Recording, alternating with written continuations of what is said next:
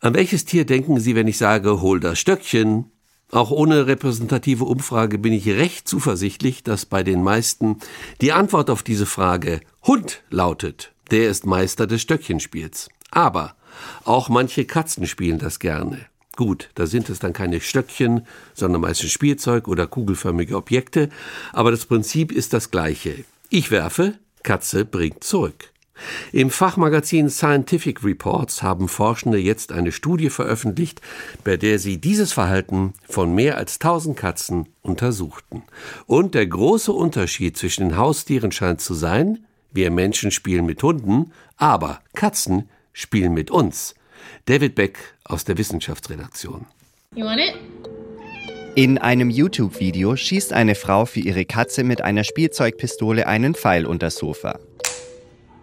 Die Katze läuft zu dem Pfeil, nimmt ihn in den Mund, lässt ihn neben ihrem Frauchen fallen und schaut sie erwartungsvoll an. Noch eine Runde. Es ist ein Verhalten, das viele Katzenbesitzer wahrscheinlich überrascht, weil es so sehr an Hunde erinnert und Katzen sich so gut wie nie wie Hunde verhalten. Hunde müssen es allerdings lernen, Stöckchen oder Bälle zurückzubringen. Bei Katzen ist das in der Regel anders. Entweder sie können es oder sie können es nicht. Gemma Foreman von der Universität Sussex in England und ihre Kollegen befragten die Besitzerinnen und Besitzer von insgesamt mehr als 1000 Katzen. Allesamt solche Katzen, die Spielzeug zu deren Besitzer zurückbringen, wenn es geworfen wird. Fast 95 Prozent der Katzen zeigten das Verhalten, ohne dass es antrainiert wurde. Oft fällt es dann auch nur zufällig auf. Eines Tages brachte er ein Spielzeug, das ich durch den Raum geworfen hatte, zurück zu mir, völlig unaufgefordert, ließ es neben mir fallen und wartete darauf, dass ich es nochmal warf. Ich wollte die Zeitung öffnen und das Gummiband, das sie zusammenhielt, schoss durch den Raum. Waldo rannte hinterher, brachte es zu mir zurück und ließ es neben meinen Füßen fallen.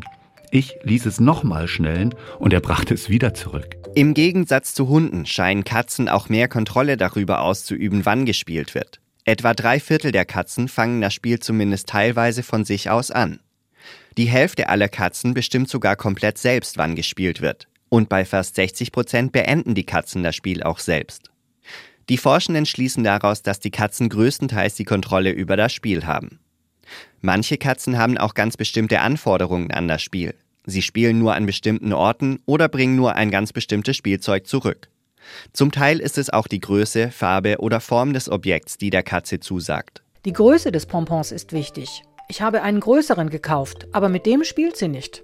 Ich habe auch andere Objekte, die ungefähr so groß sind wie der Pompon, ausprobiert, aber die verweigert sie auch. Die Katzen entscheiden selbst, wann, wie lang und womit sie spielen wollen. Das macht das eigentlich katzenuntypische Verhalten dann doch wieder irgendwie typisch Katze.